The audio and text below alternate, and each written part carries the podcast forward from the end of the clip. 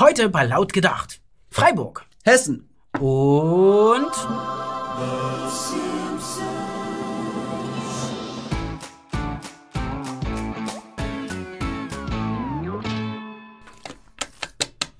Jo, Digga. Hä? Warum hast du ein 1% T-Shirt an? Ich mach Werbung. Ach so. 1% hat einen neuen Shop online. Mit Tassen, Shirts und Stickern. Krass. Schaut da rein, ist hier unten verlinkt. Wir machen heute eine Dauerwerbesendung. Die Jungs sind gut, wirklich. Kaufen wir auch noch ein T-Shirt. The Simpsons. Am Wochenende wurde in Hessen der neue Landtag gewählt. Viele nutzen die Möglichkeit, der aktuellen Regierung damit einen Denkzettel zu setzen. Anscheinend sind viele mit der Arbeit der Bundesregierung nicht zufrieden. Es ist aber nicht nur die Arbeit der Bundesregierung, mit der die Bürger nicht zufrieden sind. Vielmehr trauen sie den Parteien im Allgemeinen nicht mehr zu, die Antworten auf die Fragen der Zeit zu finden. Und das, obwohl es augenscheinlich so viele Parteien und Programme gibt. Besonders starke Verluste mussten die CDU und die SPD hinnehmen. Beide verloren im Vergleich zur Landtagswahl 2013 um die 11 Prozentpunkte.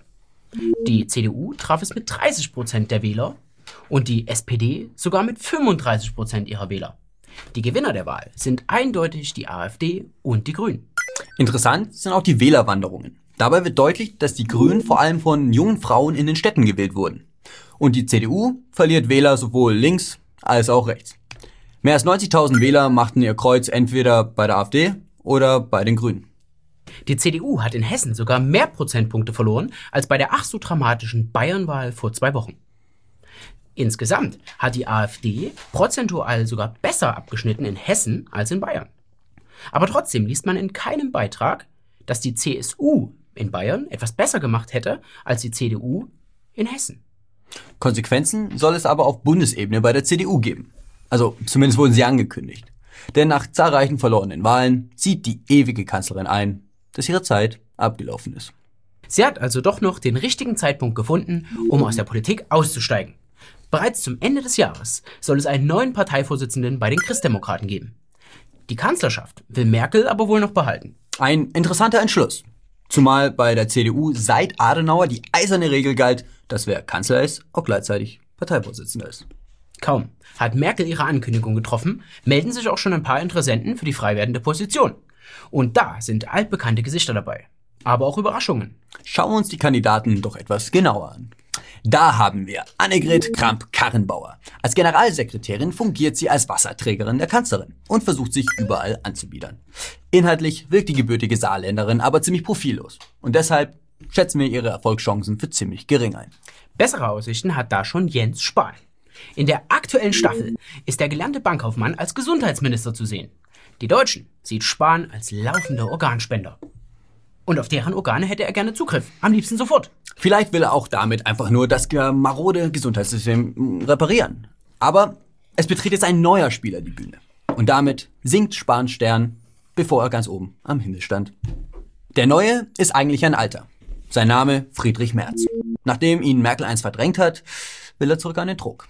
Dabei ging es ihm in den letzten Jahren doch gar nicht so schlecht. Merz ist unter anderem als Vorstandsvorsitzender für die deutsche Tochtergesellschaft von BlackRock tätig. BlackRock, das ist einer der größten Vermögensverwalter der Welt. Aber dennoch hat Merz viele Verbündete in der CDU und rechnet sich selbst sehr gute Chancen aus. Es gibt aber noch eine weitere Kandidatin. Eine Dame, die ihren Hut noch nicht in den Ring geworfen hat, sich aber mit der Situation, in der sich die CDU im Moment befindet, sehr gut auskennt. Andrea Nahles. Sie hat die SPD bereits mit einem schlechten Ergebnis nach der letzten Bundestagswahl übernommen und sie trotzdem konsequent weiter runtergewirtschaftet. So eine Leistung verdient Anerkennung, auch in den Reihen der politischen Gegner. Und deshalb sehen wir Andrea Nahles als logische Nachfolgerin von Angela Merkel. Und sie ist Sozialdemokratin. Wie Merkel. Wenn das kein gutes Omen ist. Erschütternde Nachrichten vom linken Rand Deutschlands. In der südbadischen Stadt Freiburg wurde eine 18-jährige Opfer eines brutalen Verbrechens. Nach einem Disco-Besuch wurde die junge Dame mehrfach vergewaltigt. Die Polizei geht davon aus, dass der jungen Frau etwas ins Getränk gemischt wurde, um sie wehrlos zu machen.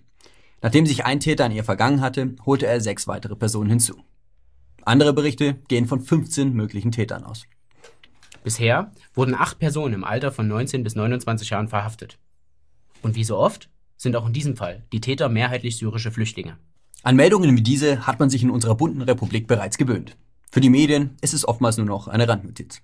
Vor ein paar Jahren waren Verbrechen wie diese in Mitteleuropa undenkbar. Meldungen über Gruppenvergewaltigung kannte man damals maximal aus Indien. Und auch dort stehen Mord und Vergewaltigung an Frauen auf der Tagesordnung. Um der Situation Herr zu werden, hat man die Strafen für Sexualdelikte verschärft. In besonders schweren Fällen droht nun sogar die Todesstrafe. Über Strafverschärfung wird bei uns nicht gesprochen. Und diese Debatte ist auch absolut nicht notwendig. Denn wir verfügen bereits über weitreichende Gesetze. Das Problem liegt vielmehr darin, dass die bestehenden Gesetze nicht durchgesetzt werden. Da ist es auch wenig verwunderlich, dass die Täter von Freiburg der Polizei bereits wegen anderen Straftaten bekannt waren. Gegen den Haupttäter lag sogar ein Haftbefehl vor. Auf die Vollstreckung dieses Haftbefehls wurde verzichtet. Die ganze Gruppe hätte längst abgeschoben sein können. Aber so ein Verhalten passt nicht in das Selbstbild einer weltoffenen und toleranten Stadt. Dabei ist es nicht der erste Fall in Freiburg. Die Erinnerung an die Vergewaltigung von Maria Ladenburger ist noch nicht verblasst. Auch hier ging der Täter äußerst brutal vor und ließ Maria zum Sterben in einem Fluss zurück.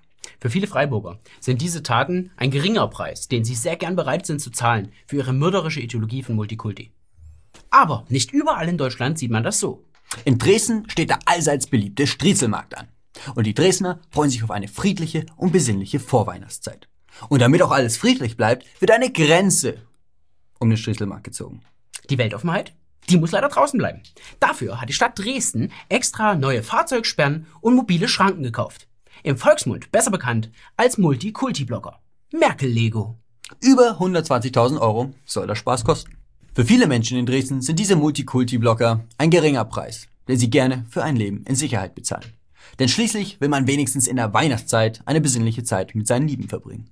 Und dafür begibt man sich auch gern hinter die neue innerdeutsche Grenze, den antiterroristischen Schutzwall. Er ist von mittlerer Größe, hat schwarze Haare, braune Augen und dunkle Haut. Die Rede ist von Apu Nahasapema Petilon. Seit es die Simpsons gibt, gibt es Apu Nahasapema Petilon. Bereits in der ersten Staffel trat diese Figur auf. Das war im Februar 1990. Inzwischen wurden 30 Staffeln der Kultserie produziert. Und es sind auch weitere geplant. Aber ob Apu noch zu sehen sein wird, ist im Moment mehr als fraglich. Apu ist ein Inder. Punkt. Ohne Federn. Er betreibt in Springfield den Quickie-Markt und ist eine Hommage an die unzähligen legalen Einwanderer südasiatischer Abstammung, die den amerikanischen Traum träumen. Und dafür arbeitet Apu hart. 24 Stunden hat sein Laden geöffnet. Und nebenbei zieht er mit seiner Frau Manjula acht Kinder groß. Die Simpsons waren schon immer eine gesellschaftskritische Serie. Den Erfolg und die Langlebigkeit verdanken die Simpsons vor allem ihrem subversiven Humor.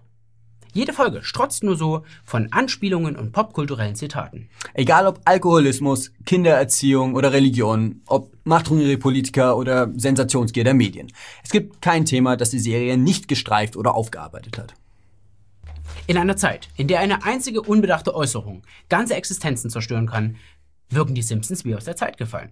Aber nun haben die Wächter der Political Correctness die Simpsons ins Visier genommen. Und sie kämpfen mit harten Bandagen. Ein indischstämmiger Comedian hat eine Debatte losgetreten.